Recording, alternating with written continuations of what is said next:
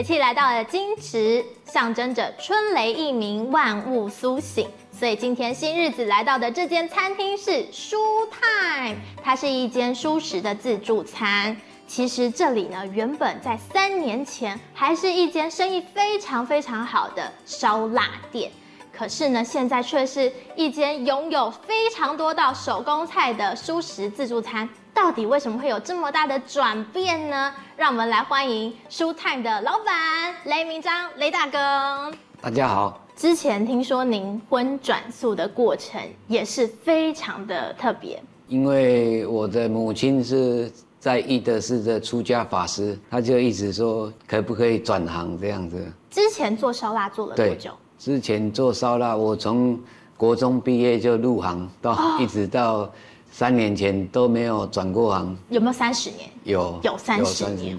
而哇是因为小朋友的一一场事故。嗯，小朋友还没有发生事情的时候，我就经常那个半夜会睡到惊醒，梦到很多畜生来找我这样子。是什么鸭鸡？鸭鸡，对啊。然后我又看了我们，诶，就是海涛法师的生命电视台跟我们上人的大爱台。也会有因果转述，对对，然后刚好的因缘下就这样子。雷大哥自己就先做了调整。哎，对，发愿吃素已经两年了。就是还在做烧腊店的时候，就先吃素两年。两年。可是你还是做荤的，那时候感觉是什么？对啊，就是很很复杂。很复杂。对啊。店里都卖荤的啊。是啊。啊，你吃什么？吃素之前吃啊，是店里有什么就吃什么。嗯。啊，吃素之后，我的同学就会去帮我买便当回来啊。嗯、那个时候比较忙啊，我们也转的时候完全没有人会同意啊，完全对、啊。只是后来因为孩子的事情，就决定好马上转这样子。对。那时候在转换的过程有什么样的挑战？是很大的挑战哦。那一开始的人手也没有没有做过素食啊，就是包括我的。同修，我们都没有做过嘛，然后一一开始这个还有很多冲突啊，又碰到疫情，没有客人来啊，你煮很多菜啊，这样也会在犹豫，说明天要不要煮那么多菜啊，然后你不煮也不行啊，你自助餐，你没有菜色出来也没办法，不知道到底要煮多少量，对啊，大家很困难，对啊，这些以前的客人知道你转速的时候的反应是什么？我都吓一跳啊！都是 都说我怎么，大家就会说你怎么那么那么笨去转素食？那么笨？对啊。为什么？因为他说你以前生意这么好，素食的人口就没有吃荤的这么大，嗯嗯，量没有这么大。是。以前如果客人订一百个荤的便当，吃素可能只有三五个。哦。对，所以这个比例是还我们还要有很大的努力才有办法。以前你那么多营业额，一天都有好几万啊！哦，一天都好几万。啊，现在一天只有好几千啊！你你看有没有差多？有差有差。可是这样子，听说这个点也是租的，不是自己的房子，难怪会觉得就是负担比较大，压力比较大，压力比较大。对，还有还有那个房东也是有帮忙啊。我刚刚有看到我们就是就是自助餐里面的菜色非常多样，都没有重复，重点是。每天应该都超过，有没有二十道？有没有？不止啊，不止，对不对？对，然后全部都是雷大哥自己煮。对，跟我同修嘛，还两个大姐。我们现在目前编制就是总共四个人。四个人，四个人做全部的菜。对，那个大姐还有时候还要去帮忙送便当这样啊，因为你要多请一个师傅来，就成本会多很多。以前我们有十几位。十几位员工啊，如果我们有比较大的订单，就是有的是自己来带啊，或者我请以前的同事会来帮忙这样。哦，是啊，这样自己在操刀的过程有没有什么曾经就是发生的故事？有时候比较晚就会在这边过夜啊，就是在餐厅里面。对啊，比较困难一点。啊，现在呢？现在现在我们住在板桥嘛。就上下班的时间会会拖很长时间嘛？店在信义区，对，然后住在板桥，对。为了节省通勤时间，就住在店里这样子。对，是。刚开始在学做菜，你花多少时间去学呢？我是去台中，大概在那边住一个礼拜多就回来了。哦，一个礼拜就学完了吗？只是去了解一下这个前后的顺序啊。嗯，哎，当然那要回来自己慢慢的摸索才有办法。哎，摸索多久啊？摸索也也蛮长时间的哦，因为因为那个一开始的整个制作、整个流程，你要一次一次的累积嘛，那时间就会拉很长哦。刚好我的台中的一个舅舅也是荤转素，啊，然后他就一直很鼓励我。呃，也让我去跟他学习，哎，我一些手工菜就是去那边学回来的，取经回来的，取经回来，就是嘿，如果没有他，我们可能不会有转的这么这么方便。非常好奇，就是以前在做烧腊店的时候，跟现在做素食，厨余量差多少？哦，差很多。呃，以前的鸡鸭鱼这个骨头。这个很多啊，厨余很多啊，嗯、菜也很多。垃圾我们要推车的话，要推大概有两三袋哦。两三袋？对啊，都是都是但最大的塑胶袋装。对啊，之前就是我们厨房的师傅没有比较环保的这个动作，都混在一起就会相当多。而我们现在是都有分类，对。所以现在的量呢，大概剩多少？现在的量就两个小的袋子都装不满了。我有听说曾经有推垃圾出去，结果怎么样？被退回啊，就是太多 太多他不让我们倒。对啊，以前就垃圾多到没有办法一次倒完。他说一个人只能有三三公斤呢，只能倒三公斤，我们太多。就是开这间素食自助餐三年了，对您来说有没有什么醒悟？我以前一天最少要十五只鸭嘛。好，十五只鸭，十五对，光鸭，然后一百多只鸡腿，最少要五六十只鸡才会有。一天吗？一天一天一天，猪牛鱼虾都不算，你就是以前这个一天这样要用很多的这个食材，众生结这个恶缘。嗯、那现在我们每天就等于说每天都在放生啊，因为做素食。对，做素食，然后还有推广素食，让更多的人来吃素。一天如果十五只鸭，已经做三年了嘛？对。一年到底是放生了多少只鸭呢？对。我算了一下。你算了一下。大概一年是五千四百六十只，然后三年累积下来是有到一万六千三百八十只。这个相当相当恐怖。非常非常可观的数字哦。而且刚刚有说不止鸭，对不对？刚刚都不算其他的，像鸡刚刚就有说，如果一天。一百多只鸡腿的话，就要五十五六十只鸡鸡才有办法。以前是就是营业额很大嘛，嗯嗯。虽然我们现在还是没有说有很大的盈余啊，可是这个心情上的这个转变是相当大，几乎每天都是在结善缘，没有结恶缘。转速也是一件蛮开心的事情。是，如果有要转述的朋友，也可以来找我那个研究研究。换你教大家做菜啦！对对对，我也希望有这个机会可以服务大家。太好了，太好了。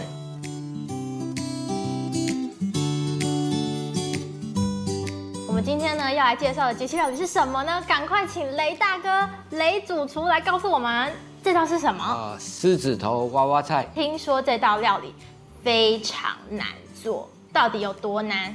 用了哪些食材？红萝卜、洋地瓜、香菇。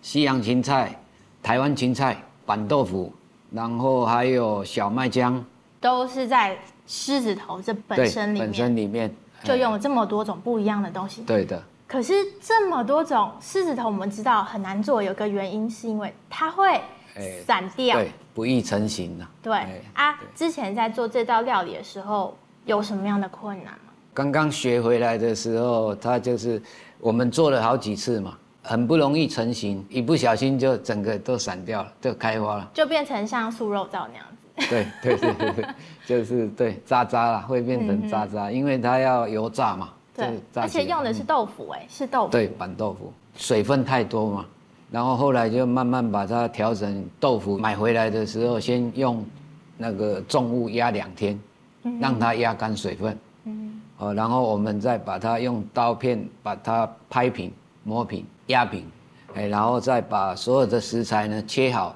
先放在冰箱里面，透过冰箱的冷藏冰箱的风扇，让它先把水汽打干。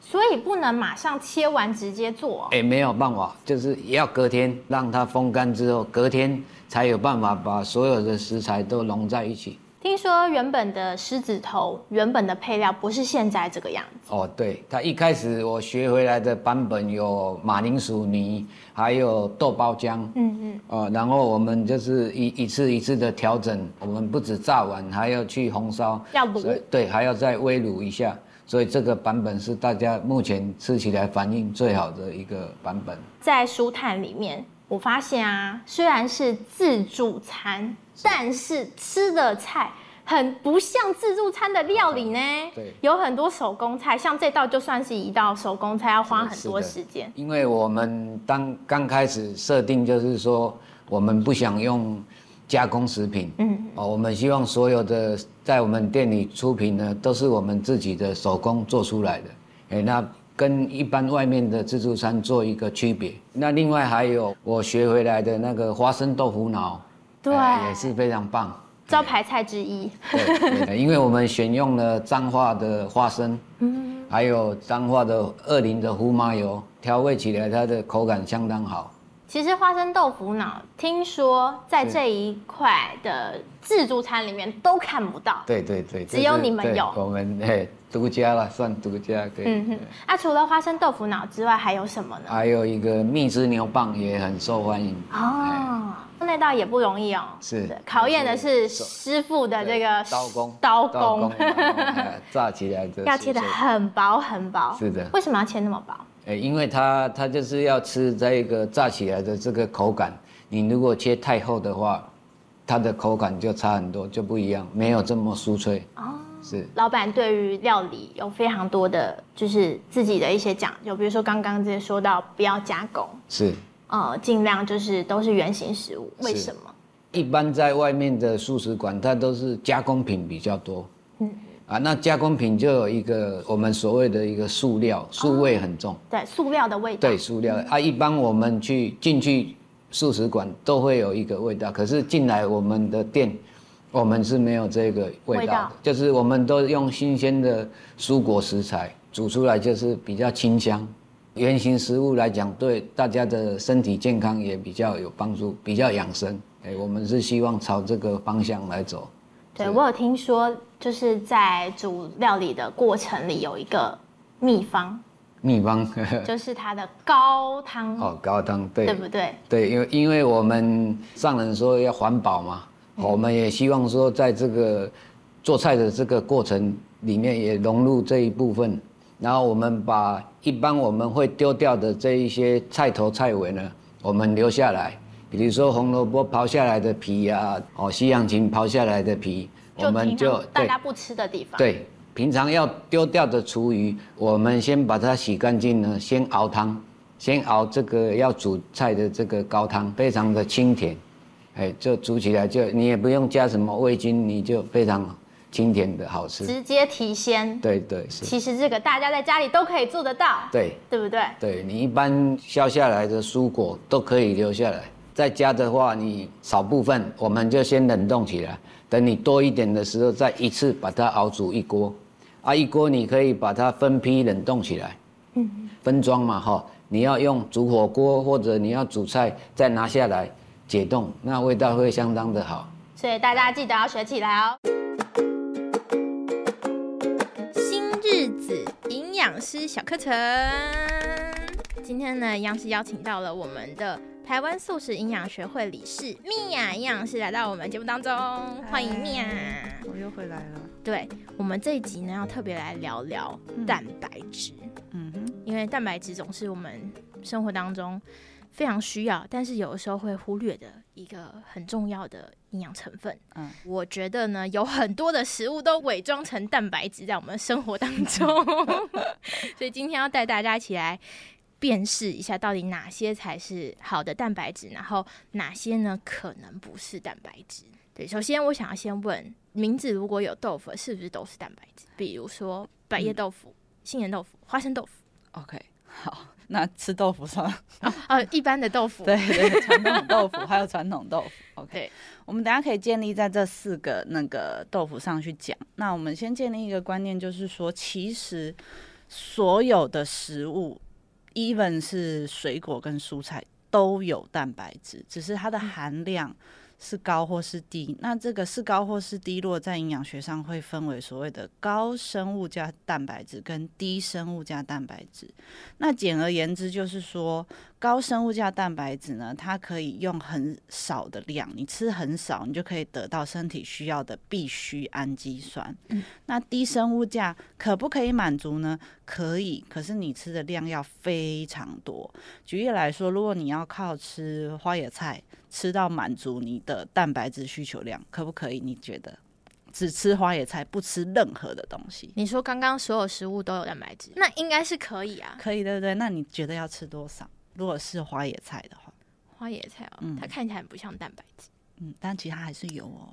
用什么计算？碗吗？嗯、呃，用公斤好了。公斤哦，一个大概五三，可能有三百克、五百克。三百克、五百克，一千克够吗？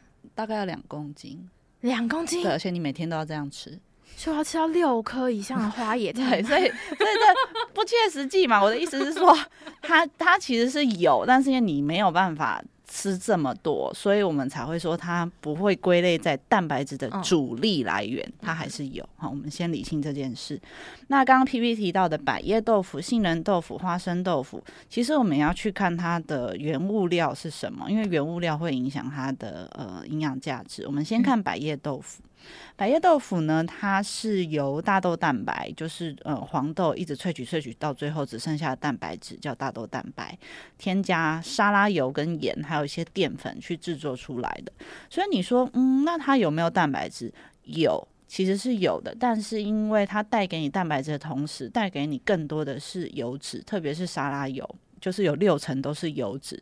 举例来说，如果你一般市售的一根，大概跟一支笔差不多长度的百叶豆腐那样子，一根的热量大概是快要接近一碗饭，两百八十大卡之外呢，它的油脂含量是一汤匙。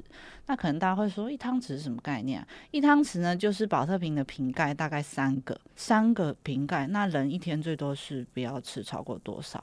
嗯，男性跟女性成人大概一天的油脂量就是五十到六十克左右，会比较理想啦。哦，所以如果换算成瓶盖的话呢，一个瓶盖大概是几个？五 CC，五 CC，嗯，十二个瓶盖。十二个瓶盖，一天最多比较建议是十二个瓶盖，但这是还要包含你其他，比如说，如果是吃奶蛋，奶跟蛋里面有油脂，嗯，豆腐本身里面它本人大豆也有油哦，要不然怎么会有大豆油？哦，所以其实额外添加的油脂是很不好控制的。百叶通常会吃都是。炸的，对，炸的，然后这一集，它就是一个油脂含量极高的蛋白质。那我们比较不会推荐它作为主力蛋白质来源，是因为油脂含量高，跟它的钠含量其实也不是太低，就是算蛮咸的。所以等于是，如果你吃百叶豆腐，你就是在吃油跟盐。嗯，对，然后还是有点蛋白质啊，但主要是油，因为毕竟它有六成以上都是油脂。嗯，哦，这是百叶的部分。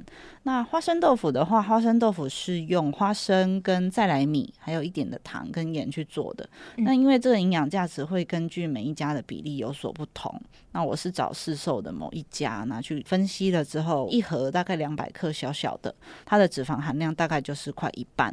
哦，所以其实花生豆腐主力它是也是一样，是提供脂肪给你。那比较有趣的是，因为花生本身它的蛋白质含量其实也没有到太低啦。而且它刚好做到一个很有趣的搭配，就是因为花生缺少了某些的氨基酸，哦、那再来米就是米嘛，也缺少了某些氨基酸。我们常会说谷类跟豆类只要搭在一起，它就会变成高生物价。所以花生豆腐有达到这件事，它自己本身就是一个对，它就完整了。其实人类很有趣，人类常在做这种事，只是不知道，比如说纳豆配白饭。是不是豆配豆加饭。烧饼油条配豆浆，是不是豆加谷类、面粉类嘛？哦。紫米薏仁配红豆，绿豆薏仁。是不是都自动去 match 这件事情？墨西哥饼夹什么豆子？那个鸡皮疙瘩。对，所以就是其实这个高低不用非常非常在意。就是说，如果你是正常的均衡饮食，偶尔摄取这些都没有问题啦。只是说主力来源，我们还是比较不会倾向推荐这些。嗯，那花生豆腐的特色除了脂肪之外，它的蛋白质也还可以稍微。呃，比如说一盒大概是九克的蛋白质，我们一块豆干大概是七克。嗯，它的弱势是说，因为花生豆腐毕竟是油脂，所以它的热量蛮高的，一盒小小大概就也是两百多大卡，也是快一碗饭，快要一碗饭。对，哦，这是花生豆腐的部分。嗯、那杏仁豆腐的话，嗯、呃，像若是全植物饮食的人要注意的点是说，因为杏仁豆腐的原物料有一些，第一个原料是奶粉或是牛奶。哦，所以不喝乳制品、不吃牛奶的人就不适合吃。第二个是，即便你有吃蛋奶素或是奶素，也要小心说杏仁豆腐的凝固剂是什么，因为凝固剂有可能是用吉利丁，吉利丁就是明胶，那明胶就是动物的皮去制作，那它就不属于素食的范畴。哦，所以杏仁豆腐其实有蛮高的几率是荤非、嗯、对是。非素食，非素食的，嗯嗯，那杏仁豆腐它的营养价值其实它就是个甜点啊，你认真看它就是个甜点，其实它蛋白质是不高的，我找市售随便一盒小小一盒的蛋白质大概只有两克。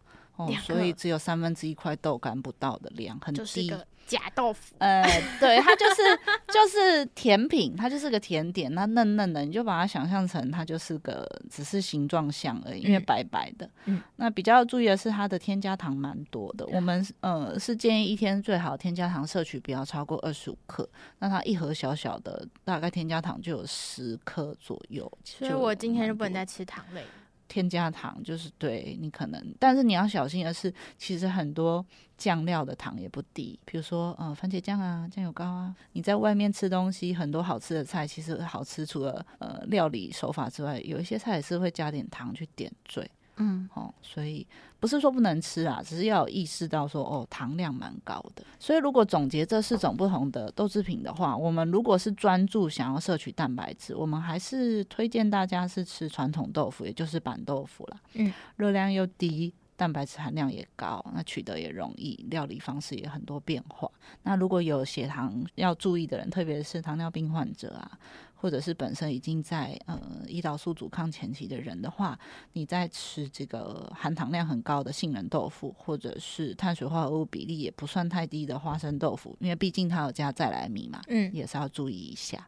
好，那如果你真的就是处于那种身体很虚弱啊，没有胃口，但是又需要同时得到热量，同时得到蛋白质的话，这个时候其实花生豆腐算是还不错的选择。热量高嘛，嗯，然后又有油脂，而且有一点蛋白质，对，也有蛋白质。那一盒两百克，大概有九克的蛋白质。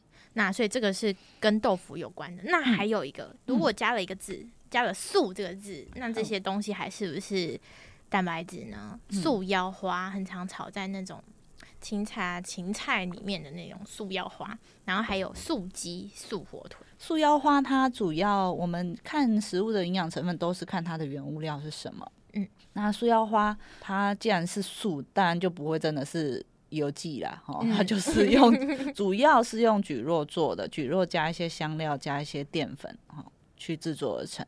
那要注意的对象就是说，如果你本身不吃五星，你可能要看一下，它不是所有都会加啦，有一些会加。嗯、再一个就是呃，慢性肾脏病的患者，哦，因为他为了要 Q 弹或是保水或是一些口感。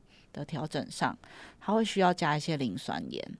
那磷酸盐对于慢性肾脏病而言，它不容易代谢出来，那对他们的肾脏会有加剧损伤的问题。可能对，那一般人其实你偶尔吃到一点，其实不用太担心。可是现在很多的加工类食品，包含面条，可能都会加磷酸盐，是为了保水跟 Q 弹。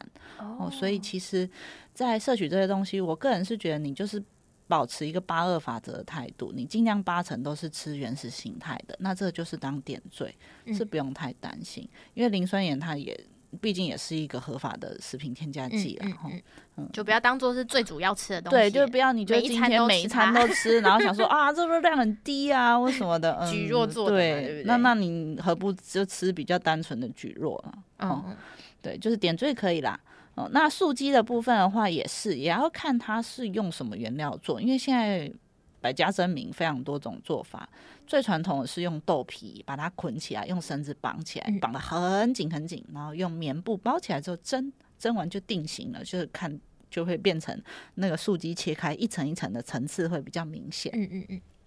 那现在比较工业化的做法是用那个大豆蛋白，或是用黄豆去做，那它的层次感可能比较不会那么明显，是比较硬、比较 Q 弹的。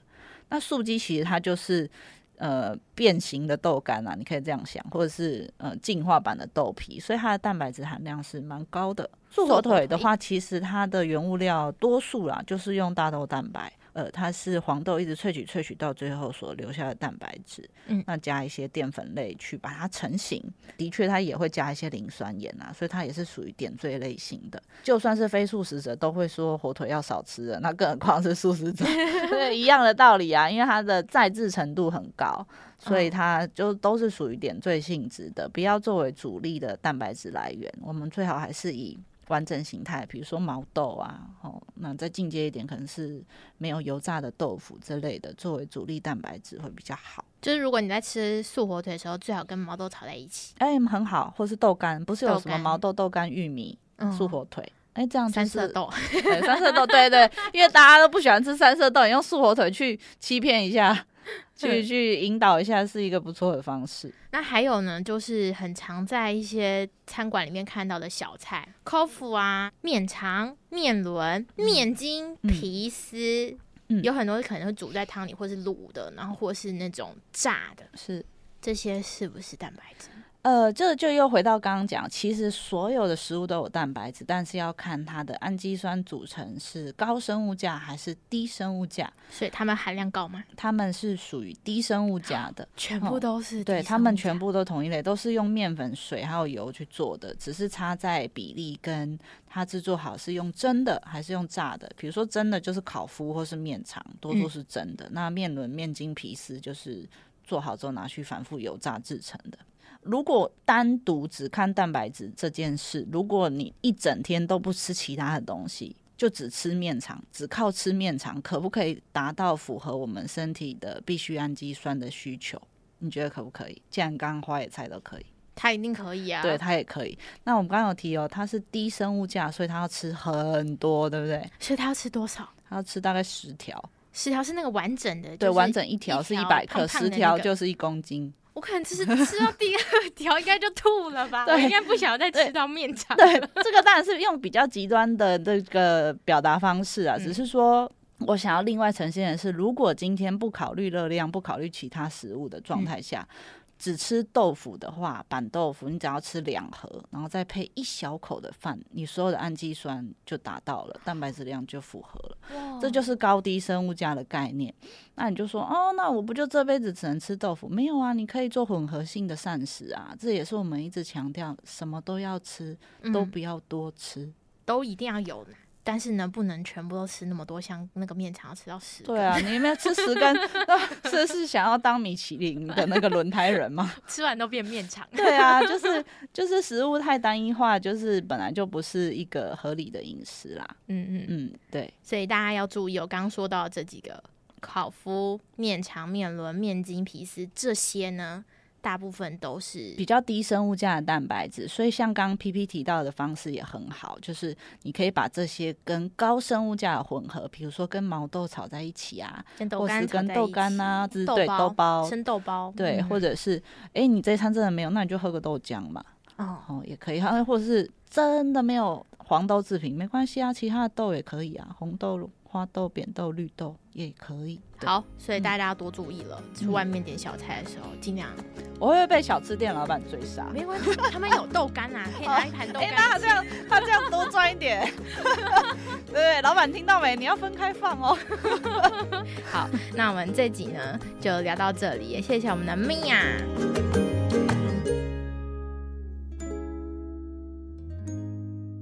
老板呢，他一转速以后就遇到了非常大的挑战，就是疫情，是不是？老板，疫情对餐饮业的这个打击非常大哦，非常大。你怎么跨越的？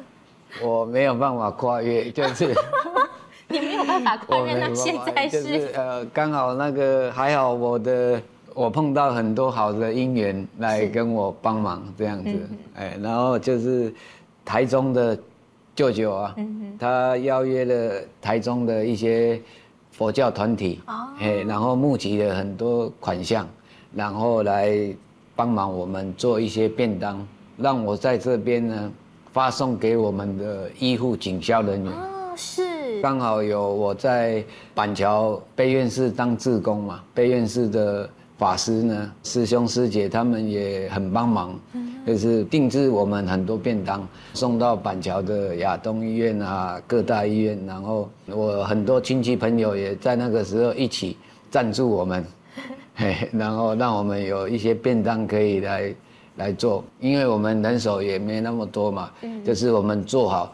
每天都排好两三百个，然后他们就自己开车来带这样子。一天都有两三百个便当。对对，嗯、特别是我们这一区的里长杨里长后，帮忙来载便当，帮我们发送给这个医护人员。其实，在桌上我们就看到有好多奖状，墙壁上也有。对，感谢状。全部都是当时这个疫情期间去送便当的时候拿到的感谢状。对。啊，刚好有有这个因缘了，大家帮忙我们了，让我们有生意可以做，然后也可以做这个素食的一个推广，这样子。